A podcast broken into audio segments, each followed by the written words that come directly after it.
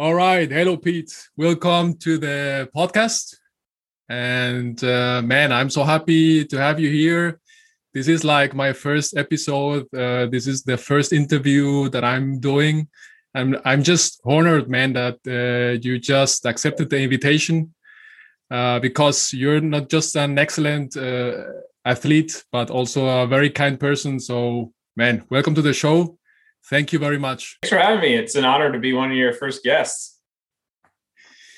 Yeah, if you don't mind, um, we could try like uh, to give the listeners and viewers a little bit of a context because uh, not everyone is a runner and uh, or an ultra runner. Um, so maybe we can just uh, tell them some of your achievements. You know, the things you you've done um, from a, a sport uh, point of view. So if I'm missing something very important, you just you know just uh, give me a hint. So one is your your record holder uh, for the uh, race across America. Um, it's like um, think uh, three thousand hundred miles. And it's like five thousand kilometers um, in forty two days. So that one is amazing. Then you are two-time champion of the Badwater 135, which is uh, uh, one of the most difficult races in the world. It's like in Death Valley, uh, which is a very hot place. I think you did it uh, under 22 hours, if I'm not ro- uh, Just, wrong. Yep, three minutes under. Man, that's that's crazy. And I think you did it twice. Um, 2015 and 16, if I'm not wrong. Yep. All right. And then you put this amazing um, event by yourself uh, where you just run like, I guess it was like 5,400 uh, miles roundabout, which is uh, 8,700 kilometers uh, in 97 days, running from Alaska to Florida. And that was all done by yourself uh, no non help from someone or a crew. So that was like for me it was the most inspiring uh, story man. It, that's that's my inspiration you you know for doing the things uh, I, I I'm, I'm planning and i'm doing already. And it just you know shifted completely my mind um, and put me uh, my perspective of long distances like uh, you know way way ahead. Uh, i just was amazed that a person can run that long and uh, so many days. So thank you very much for that. Thanks carlos. Yeah i mean we all feed off each other you know like like right now i'm i'm uh, tracking the Barkley marathon i'm sure you've heard of it yeah uh, going on and it's just i can't imagine doing a race like that so i think it's just you know it comes from it's all about perspective, you know, of what you think is crazy, and then you know, finding something that someone else does is is crazy can can inspire you to do your own crazy. So it's all good stuff. If you don't mind, we could just start from the beginning. Um, I mean, maybe you can tell us where where are you from. Uh, obviously, you are from the U.S., uh, but uh, you know the story. Like, how did you grow up?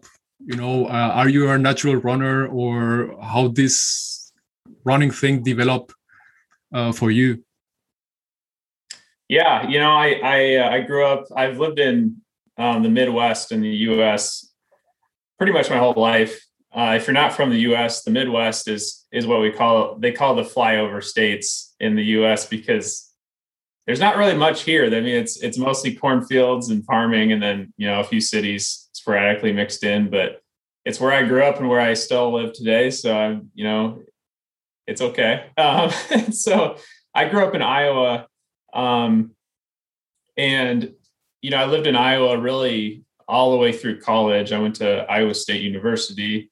Um, and you know, growing up, I didn't really have any runners in my family. Um, didn't have a whole lot of friends that were runners. It was just I just remember in middle school, I went to um, middle school here is like, oh, you know, you're probably like 12 to 14 years old. Um, and I, I went to the cross country meet um, which is you know just just like the 5K um, running team in in the, here, and or I guess we it was two miles was the distance, about 3,200 meters. Um, that usually take place on on golf courses uh, in the fall. It's where the meets are, and I just remember I went to the meeting and they said that there were, you know, I think there were like eight boys at the meeting, and and they said only seven would run in the meets, and you know, had there been nine people at the meeting, maybe I would have felt a little more comfortable. But I looked around, the chubbiest kid there, and so I thought it's going to be really embarrassing when I'm the only one not, you know, running at the meets. Um, so long story short, I didn't do the I didn't do cross country at all until um, four years later, my junior year of high school, which is my second to last year in, in high school. I did go out. I finally got the courage to go out for cross country, um, and it wasn't. It, it, was really because I did. Um, my family and I we would take trips out west and do a lot of hiking, and I love hiking mountains, but there's no mountains in the Midwest, so the um, you know my uncle you know he he said you should do cross country. And so i thought maybe maybe he has a point. and so i finally did go out for cross country at the end of high school. I wasn't really that much of a, a good runner. Um, i didn't run in college. Um, but then uh, towards the end of college i did pick up running again.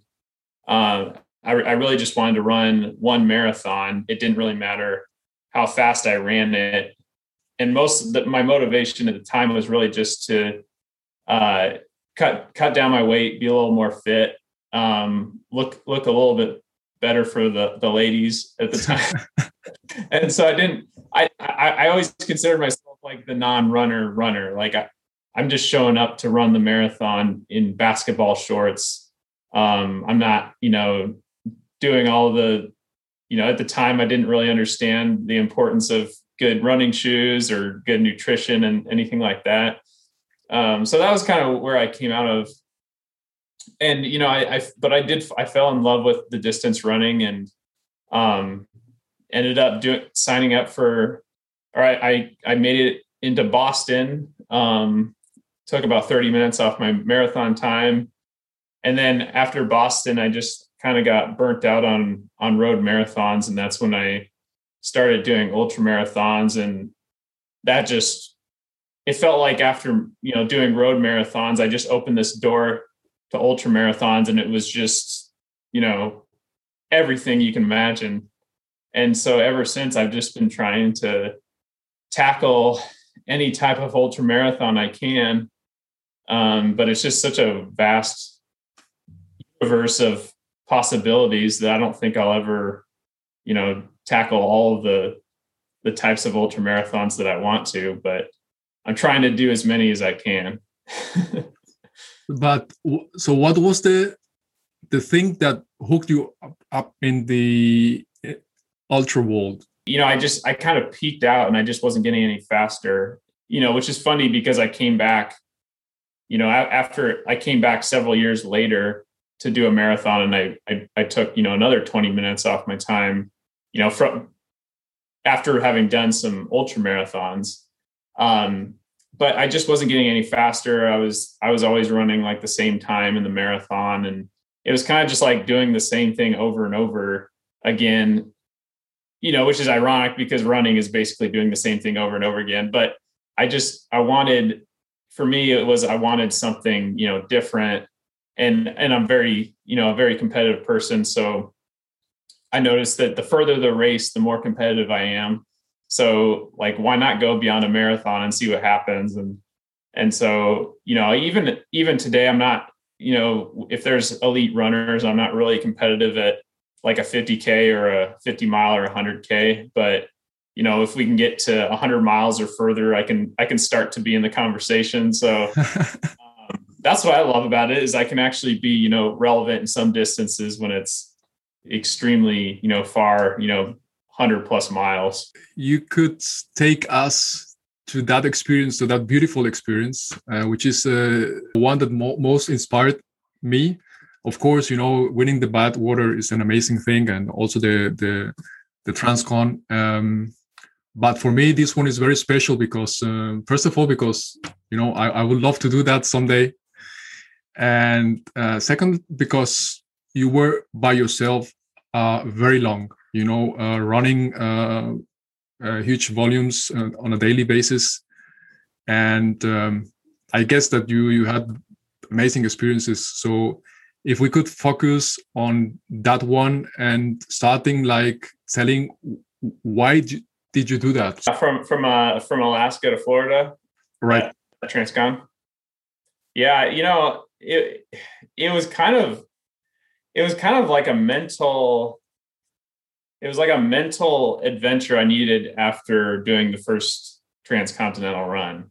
Um, and by that I mean, you know, most people that do runs across the U.S. or anywhere, um, they do it self-supported. You know, they don't they don't go for you know they're not running from sun up to sundown. They're actually you know taking pictures, experiencing you know everything they're seeing around them. So you know when i ran from san francisco to new york for the transcontinental record it was just it was go mode. I mean i you know I, I, I met a lot of great people. I saw some pretty cool stuff but it was a lot of pain. Um you know it was a lot of 14 hour days of running. And so when i got done you know i thought well someone's going to break this record someday and the only thing I have to remember by running across the US is like being so focused on a record. And so I thought, you know, I really need to experience, I really need to experience a transcontinental run where I'm not trying to break a record and I can take some time along the way to enjoy it. And at the same, so I thought about just doing, you know, running from New York back to San Francisco um, a year or two later and then I thought, well, where's the challenge? Where's the like? I always have to be challenging myself, even if it's even if it's something fun. Um, so that's where I, you know, when I was a kid, I came. Um, my my family and I we we drove all the way up to Alaska, and a lot of people don't know. You know, there's a highway that goes that connects all the way across Canada up to Alaska, and so I thought, man, that would be cool to run it. And so it just became this obsession with, you know, a lot of people motorcycle, some people cycle, um, bicycle from Alaska to Florida, but I wasn't aware. I don't think anyone had ever run it. So I thought, now that would be really cool. Like it would still be a really extreme challenge, but instead of running, you know, over 70 miles a day, I'm running more like 50 miles a day. So I have several hours a day to actually enjoy what I'm seeing, stop, take photos, you know, sit down at a restaurant, talk to someone. And so that was kind of the whole motivation behind it. It was to still challenge myself, but um, have something that was a little bit more mentally appealing. How how do you train uh, for that kind of event, and what is the difference between training for that one and training for for the other one which is a you know a supported race and where you have to run you know lots of miles you have to have a very tight schedule to to reach the the record. Is there some difference or is that the same? Yeah you know i, I would say they're about the same. Um you know it's just you know your limit you know the the limiters are you you only have so many hours in a day to run and you, you, you know your your body has only so many miles to run in a day. So you know even if you have all day to run you know it, it, it i'll admit it does become unhealthy if you're on your feet running and training more than three or four hours a day. So you know for me it's just how do i fit in the most running you know while working full time and and and make my body as durable as possible.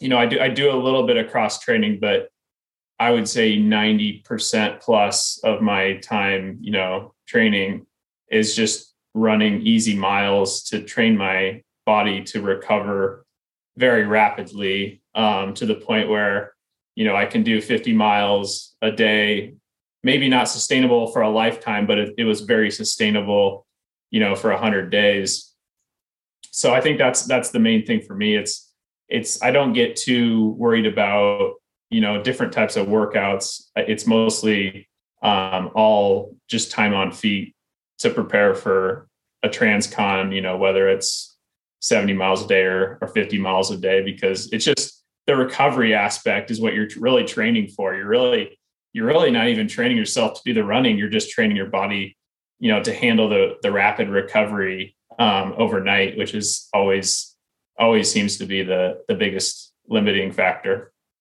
And when you say time on your feet, like what does it mean for you? For like uh, prior to the to the transcon, to the key to key. So in the week you would just run like 100 mi uh, miles or 150, 200. Yeah, you know, probably averaging somewhere around 150, um, and then some weeks, you know, getting up to 200. Um, I, I've noticed that there's a very fine line for me between 180 and 200. Um, that's where I, my body does start to take longer to recover um, if I'm if I'm hitting a 200 mile uh, training week. So it it is interesting. Like I've done so many high mileage training weeks that I I have it down uh, down to a science at least for me. But I mean, um, if you are training like 150 miles in a week that means you you go for a train you work and then you go to bed and then the next day repeat. Yep. Yeah yeah. We, we actually got a t-shirt that says uh, run rest repeat. Uh, the repeat spelled r-e-p-e-t-e um, that was funny. That that that's like the most you know i don't i don't want to like i don't like to brag about myself or I get very awkward when I talk about anything I've done, but that's one thing I like to wear is that shirt because you know, it's just it's yeah, it's a very it's like the most important thing when it comes to you know, doing a run like that is your ability to do it but then get up the next day and do it again um, just as just as well as you did the day before. Did you have any kind any kind of challenges uh, in terms of injuries uh, within the the race or prior to the race? And uh, how how did you deal with that? Yeah um the you know the first you know i, I always i always deal with my achilles is probably the thing I, I worry about the most. Um you know it's just it's a really hard injury to to manage i've noticed and it takes a long time to recover from um but when i did my first uh transcon from San, San Francisco to New York City.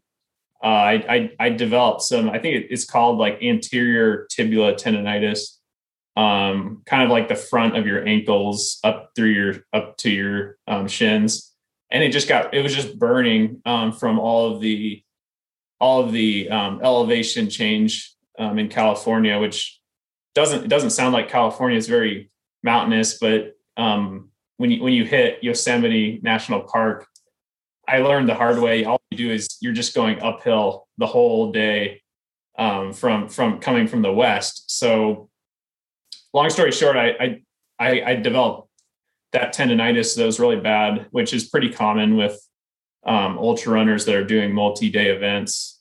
And I managed it, slowed slowed my pace down for three days. Um, but then once I was in Eastern Nevada on day seven, I just couldn't deal with the pain anymore. And and I did have to take I did I decided to take a day off which um you know was a very difficult decision because the clock never stops even if you even if you do.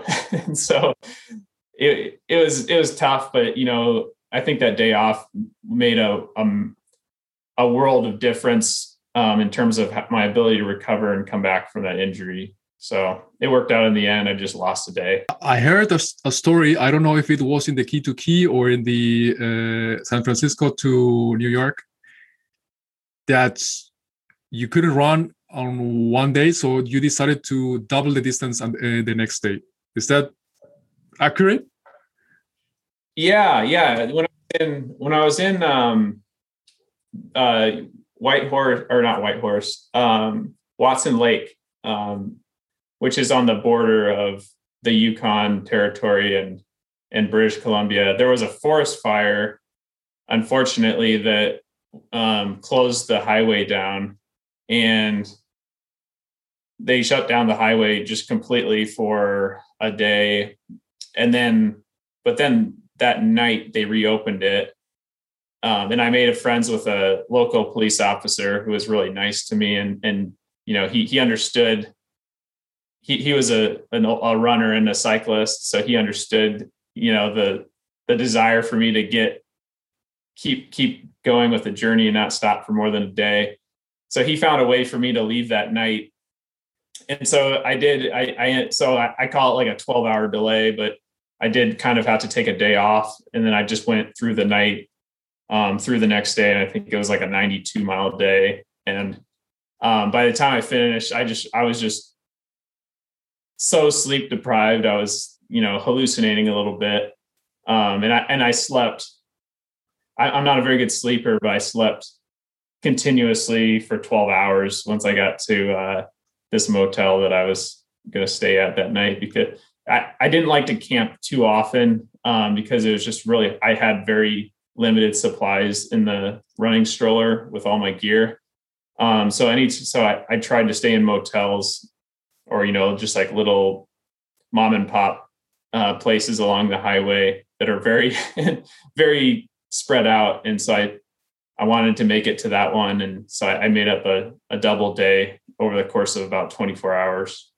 Did, did you have some kind of goal, goal uh, in your mind? Because if you're dub, if you are making, if you're making a double, it means like you want to get quicker or you just you don't want to miss one day so did you have a kind of like under 100 days i want to be in the keys in florida or what was the reason for that? Yeah, yeah. The the most immediate reason was because I had already booked all of like it, it's really hard to book places to stay up there because you mostly have to you have to get on the phone, call people. There's not like online booking because these are, I mean, these are basically just cabins um, along the highway and they might and usually there's there's only a place to stay every 50 to 70 miles and so it's pretty it's pretty well determined where you're going to stay but I'd, I'd already booked four or five places ahead and i didn't want to have to change that or, or lose money for canceling. And so the long-term goal was definitely to get to key west in 100 days but for that it was just like i just got to make it to the next place down the road and and that's like 90 miles away type of thing. That's just so crazy. So the the idea of running with a stroller you know when i first saw you running with a stroller i was like this guy is just is crazy so where where did you get that idea or why why a stroller and not i don't know like a big uh, backpack or i don't know whatever. Yeah. Yeah, you know, I got the idea from uh, from Bjorn Suneson. He he's a Swedish Swedish man who's run across the U.S. seven times now, I think. Um, and he was coming through. I lived in Nebraska at the time, and he was. I heard he was coming through um, where I near where I lived, and so I went out one Saturday to find him, and and I ran a few miles with him um, this was before I'd ever really seriously contemplated running across the U.S. Um, and I, you know, I learned a lot just in those few miles of running with him um, about, you know, all of his gear and you know the the way he goes about it. Um, so that kind of put the idea in my head, even though I the first run across the U.S. I didn't have I had a full support team and, and didn't need a stroller, but um, you know I learn learn more that that's what a lot of you know people do that that run across without a support team um, and, and, it made sense because you know that with the back I, I, know a few people that do use a backpack but you know it's just it's all that weight on your shoulder it just it's it'd be you know very hard to to run and then pushing a stroller if as long as there's no strong headwinds or side winds it was you know it wasn't hard it wasn't very hard at all. Any time where you were thinking about dropping off or just you know quitting, and how how did you do to get back on your feet and keep going? Yeah, you know, I never thought about quitting once I started, but um, from from when I flew up to Alaska, um, I actually flew to Alaska from the West Coast, uh, from Las Vegas, with not on the West Coast, but I was out um, running the Badwater 135, the race that we had talked about earlier. And this year, you know, I'd won I'd won the race a couple times, but I've also done not so great a number of times as well. And that year, I actually didn't even finish the race. Um, I won't get into why, but uh, so the plan was for me to fly straight from Las Vegas to Alaska and not go home. Um, but when I when I pulled myself from the race, I I told my friend that I was not going to Alaska anymore, uh, and I called my wife and I told her I was coming home. Um, but I I tried canceling my flight to Alaska in, in the first few days of uh, reservations up there, and it was too late. And so I thought, well, I guess I'll just go I'll, you know, maybe do the first few days of the run. And then, you know, the, I think on day four was when I was going to stay in Anchorage, which is like the only big city um, in Alaska. And so my plan was to, you know, without telling anyone, was to probably quit once I got to Anchorage um, because I was just in such a bad mental state um, from from from not finishing that race and then just thinking, you know, this is silly. Like, why am I going up here? It's dangerous. And so it just became easy for me to think about quitting. But it was funny because I got one day into the run and I, it was just the, the idea of quitting was just a, it wasn't even in my head. It was just, I didn't even, I called my wife at the end of the first day and she's like, so you feeling okay? Are you going to quit? What's the deal? And I said, what do you mean quit? I'm not going to quit. Like, I just, I'm having the time of my life. So what changed? Time. was that was that the the environment, like the nature, or just you know just you know when you run? I guess like when I run, you are in your head. You are like figuring out what's happening with you. You know, if you were disappointed, you were you know trying to find out what happened, and you know trying to get out of the or finding a better way to do it uh, the next time or you know you're you're like finding solutions and new approaches. So, what was the reason for you to just say, you know what, I just finish? Yeah, I think you know, I think it was just just getting out on the road and then just you know, and, and like it's like every day, you know, we your alarm clock goes off and you don't want to go for a run, but then you know you're two miles into your run or you know and then when you start your run you're you're stiff. You might still have some aches and pains from the day before. But then once you're like two or three miles into your run, you're just like, I can't imagine how disappointed I'd be if I was still in bed right now. So it, I think it was a lot of something like that where I just, I just had to, you know, get off, you know, get away from the planning and the paper and then just get out there and do it and, and, and get, get mentally, you know, re refocused and re-energized. I can't relate to that. You know, sometimes it's, it happens to me in the, within the first uh, mile, sometimes in the 10th mile. But it, there is a point where you say, so there is no way I'm going to quit. I'm just going, I'm, I'm just going the, the long distance. Absolutely.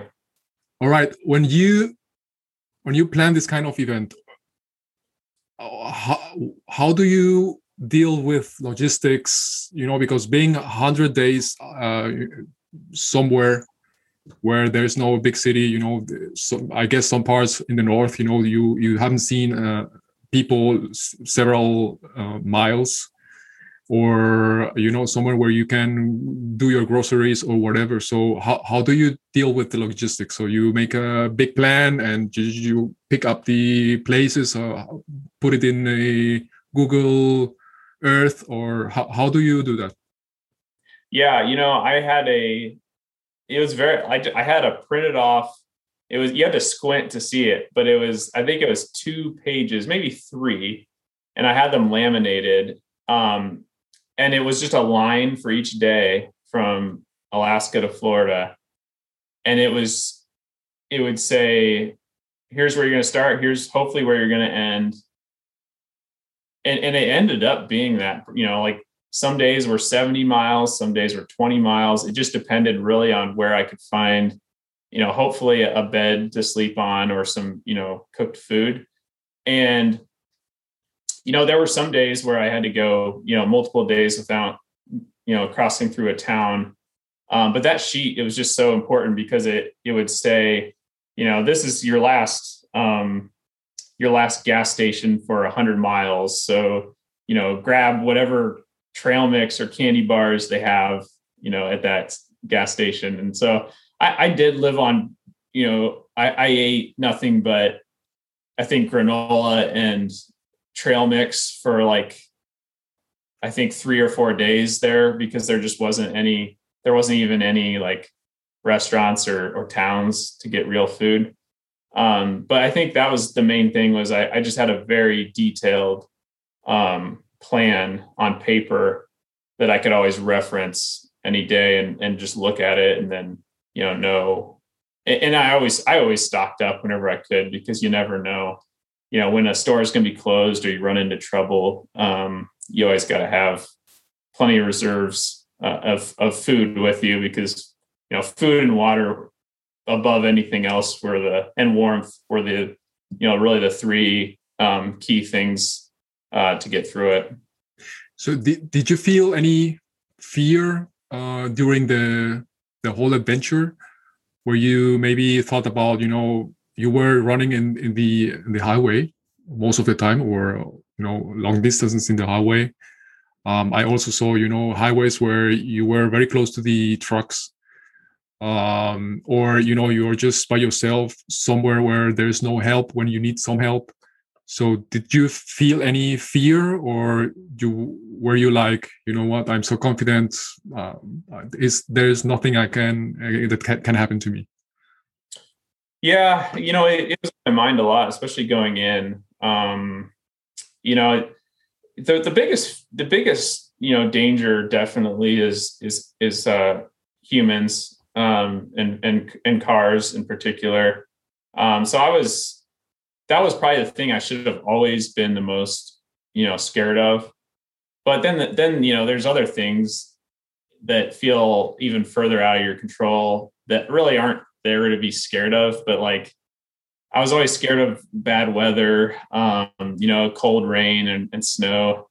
Um, and then also wildlife, you know, I, I, I saw I saw you know bears. Um, most of them were black bears, but I did see some grizzly bears uh, right off the road, and you know they're not going to 90 99.9 percent of the time they're going to leave you alone. But I just I do remember seeing some some those grizzly bears, and they're only you know 50 feet away from me when I came upon them, and uh, just thinking like I was amazed at how calm I was. I, I stopped and took a video of them and and put it on social media, and I just, you know, it was the only thing I could really do. I couldn't couldn't didn't want to run, so I just walked slowly and made sure they knew I was there. And um, that was really fun though because I was I was scared of bears, you know, for the first 14 days. I didn't see a grizzly bear until I think it was like 14 days in, and I think you know getting over that hurdle, just realizing there's really nothing to be scared of out here was was kind of cool because from then on, like I didn't have I, I at, at, first I did have nightmares, um, you know, just about being out and out there in the middle of nowhere with no vehicle and not really anyone around you. It was just really creepy. Uh, some nights going to bed and you know waking up to go to the bathroom and thinking you're out here in the you're something goes wrong, like it's there's not really a hospital or anybody within hundreds of miles. So uh, just just be smart. How is it? How does it feel being out there that long by yourself without your family? So maybe you can also walk me through a, a day in the life of Pete running across yeah. Uh, you know, it was tough. My wife, you know, we're both, you know, pretty, you know, we, we're in, we're both very independent in a good way. We like, you know, we, we encourage each other to do crazy things that make us happy, even if it's, you know, something like this where you're going to be away from, from each other for a little bit. Um, and she, she came out uh, to see me for a few days um, when I was in North Dakota, which is like the halfway point. So it was good to, you know, I I only had to go like only 50 days um, without seeing her. Um, but yeah, it was it was a lot of fun because you know because the days were so inconsistent based on where I could find a place to sleep. Um, it was kind of like a stage race rather than like the same thing every day. And what I mean by that is like some days I would wake up at three in the morning because it was a 70 mile day and I always wanted to be um, done by dinner time, um, which would be, you know, 6 p.m. And some days were short, you know, only like 30 miles. And, and those were kind of like the fun days where you can just, you know, you can take a little bit longer to, to look at stuff. You can walk more, don't have to run, you know, as fast. Um, you know, you can, you know, those days were, if there was something cool in town, um, you know, I would check it out, or or if there's like a site to see, or like a small detour, um, I would take them. Um, but I mean, at the end of the day, I, I, never, I didn't like getting done too late, and I always look definitely looked forward to uh, dinner if there was restaurants. So um, when I was done for the day, I'd, I, I, I never sat down in a restaurant, or I, maybe I did like once or twice. Um, but usually, uh, especially for dinner, I would get my food to go because I was so particular about being clean and showered for dinner. Um, even though it was just by myself, you know, in a motel room most nights, uh, because you know, you're, when you're eating all day on the go, um, there's just something about being clean, sitting with your feet up, um, having having a meal, even if it's just Subway. Um, and so that was that was that was always my big that was always my biggest like trademark was at the end of the day, you know, be clean, be comfortable for dinner.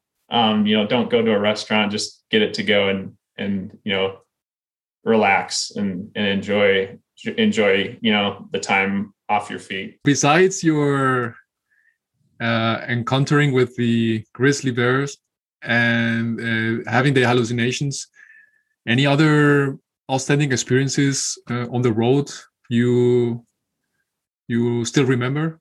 Yeah, you know, uh, I mean, it was mostly good. You know, there, you know, most people I came across were really nice. Uh, you know, I met so many people all you know i even even in the section where you know i went i think 30 days without running with anyone um, where between alaska and, and uh, southern british columbia you know it was just yeah it was just incredible how many nice people there were along the way um, you know whether they knew what i was doing or not.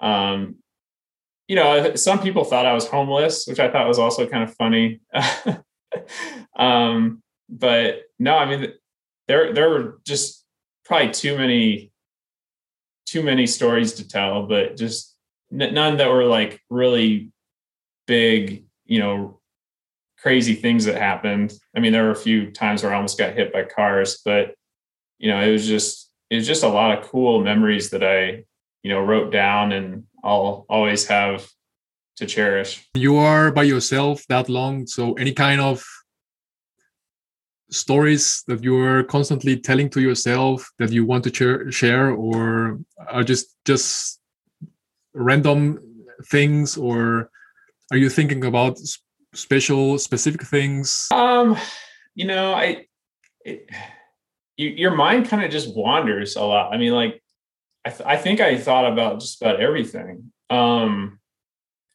you know and and just the cool thing about doing a run like that is you see everywhere once. And so i was just you know some days you know if if it was cold or a bad weather i would try to take myself somewhere else you know think about what i would be doing if i was in a warm house back home relaxing instead of out here in the cold rain. Um, so that definitely helped to get through those days. But then you know, for the most part, it was just kind of seeing like, what I wonder what's around this next bend in the road, and you know, taking lots of photo. I probably took a photo. I probably took a hundred photos a day. Um, you know, sometimes while I'm moving, because my phone was just sitting on top of the stroller. Uh, but yeah, I just just curiosity and thinking, you know, I ran through pretty much all.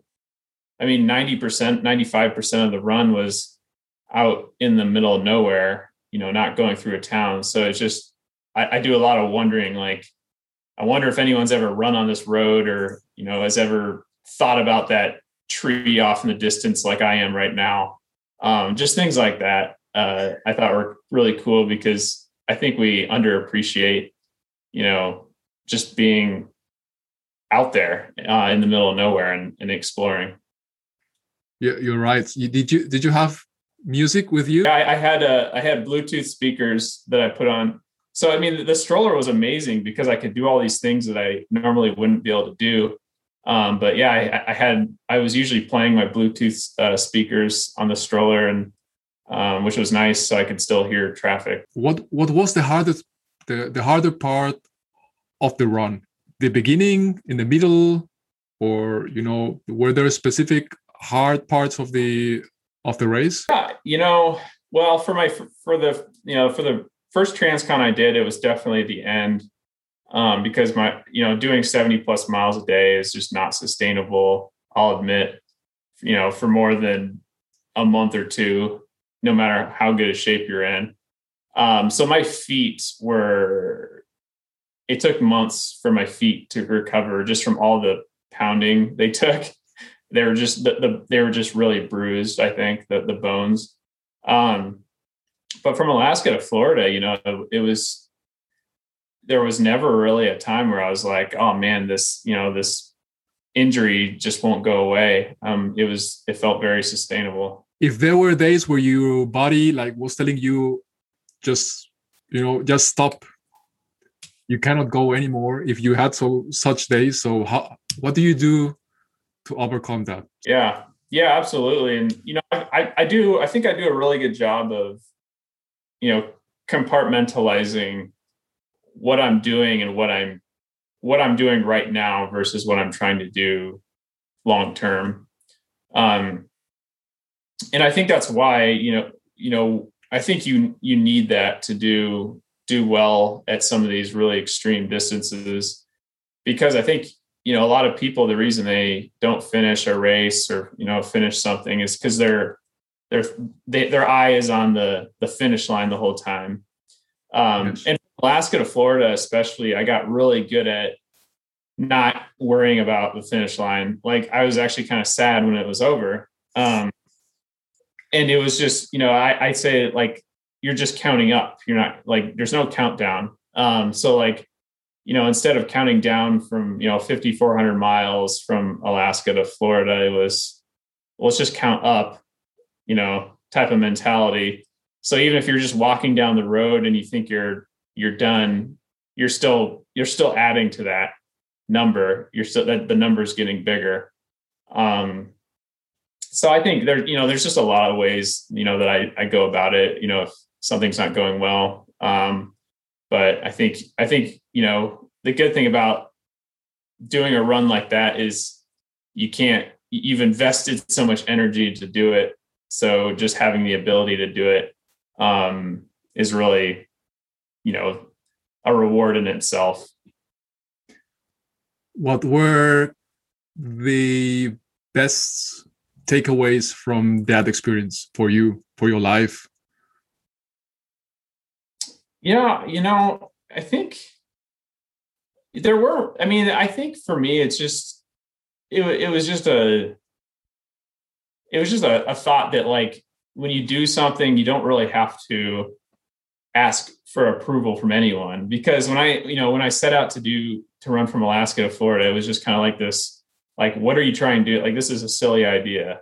Um, that, and I think no one really, I mean, not no one, but there weren't a whole lot of people that thought it was a smart thing to do when I started, or like, you know, they understood why I was doing it. They didn't really understand why I was doing it. So I think like in life, like you just have to, you know, not many people are going to see your vision of something until perhaps it's already out there or you've completed it you know so you can't really just you, you can't you, you shouldn't you know turn your way your, yourself away from doing something uh, just because you know no one else sees how awesome it's going to be. That's amazing. That's amazing. I can relate totally to that.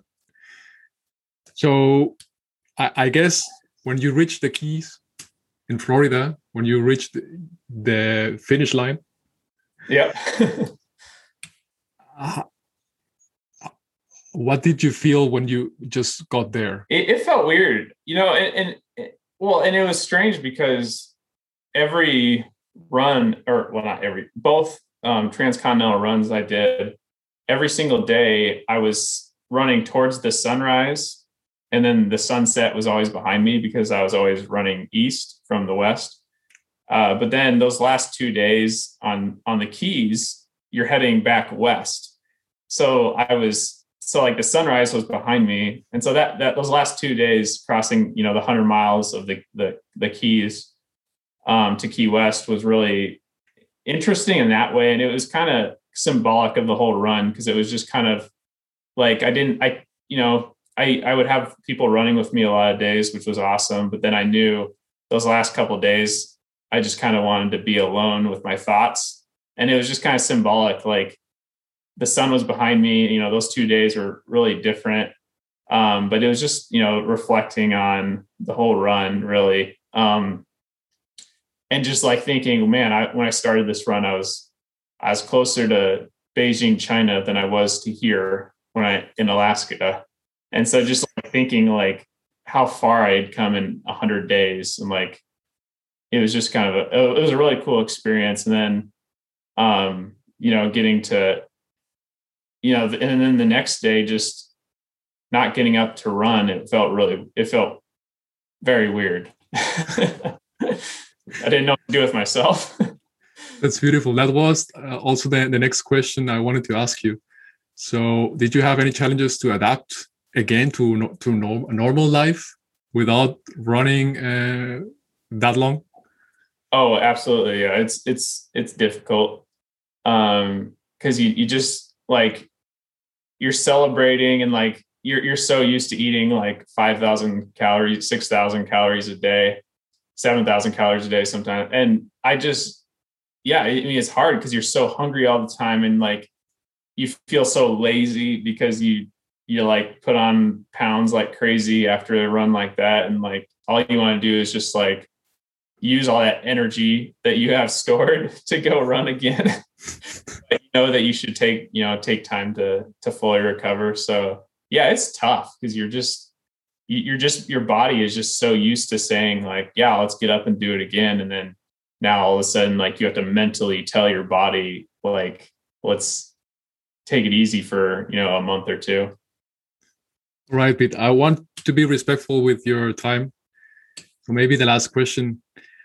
Um are you thinking about putting more events like that or are you just you know taking all the time to do other things? What's happening in your life right now?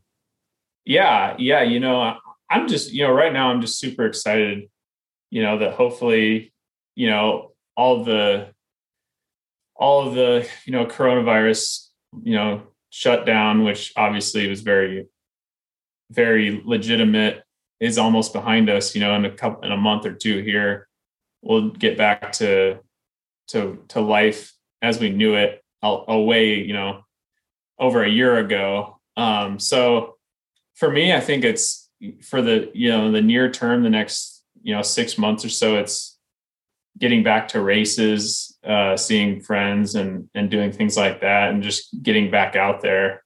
Um but long term i would definitely love to to keep you know doing these transcontinental type runs um, I think it'd be fun to run across Australia at some point. Um, you know, not too far down the road, and then I don't know. I'm you know I'm 30. What am I? 33, 34, 33 years old. um, I you know I I I'll never say I'll never do another transcon because I I I'd love to do you know if it weren't for work I would be doing one all the time, which is probably smart that I'm not, but I just love being out on the road. So, you know, I think there's a lot of different types of of journeys that I'd love I'd love to go on that are are like that. All right, Pete. So in this podcast, we aim to get insights and ideas for creating a better, more inspired, fulfilled, and healthy life. So, can you give us three ways or three tactics, insights for having a more fulfilled and healthy life, just from your perspective? Yeah, yeah. Um, you know, first one is, you know, just waking up early. You know, I I've I'm not a morning person. I I I'm, I was I grew up as a night person, but like you're you're always gonna like the most productive people I know who are much more productive than, than I am. You know, they wake up at you know 4 a.m. and they have kids, so they get they get the run in before the kids are even awake. I mean, it's just you know make make your morning as productive as possible, and and and and and feed off that productivity from the morning to have a great day because you know i can't tell you how many times i've slept in and had a bad day that was even less productive because i didn't wake up early to to go run and you know i pushed it off to the end of the day and and then i'm just stressed all the time. So i think that's like the easiest way to avoid stress is being as productive as you can early in the morning. Um and i think being selfish like that's seems like a weird one, but like, you know, I think a lot of people are unhappy in life because they hold some a grudge against, you know, their loved ones because they feel like they're the reason why they can't go do something crazy, you know, like running across the country. But I think, you know, if you're it's good to be selfish sometimes because I think it makes you a better person to your loved ones if if you're doing things that are really important to you, even if it uh, it's not important to them. I can relate totally to that because I have also yeah. have a family.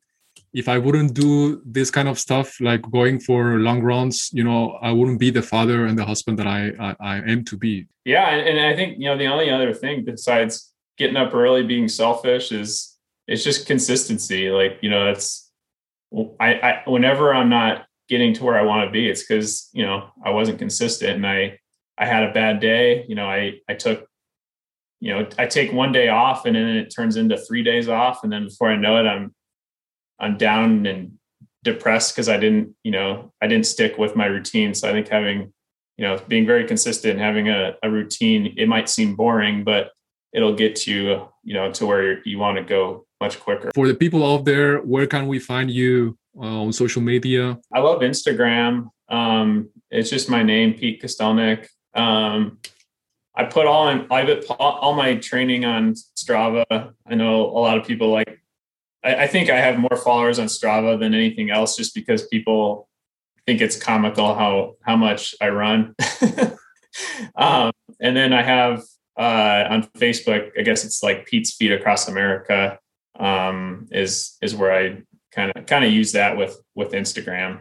Isn't thank you thank you very much for your time and for taking this interview you know this is this, this means a lot to me this is the first episode and having such an amazing person in the first one you know it's uh, i feel very lucky um, having done this well thank you so much for having me on carlos and yeah i i can't wait till the day that we can meet in person and then you know it, until till then i'll be following your adventures and and and living through you while you while you're out there and I'm stuck in an office. Thanks, buddy. I will just uh, join Strava just to to see your your trainings. I love oh, I, I love Strava. It's such it's yeah. such a cool. It, it's a much more positive place, I think, than than anywhere else on social media.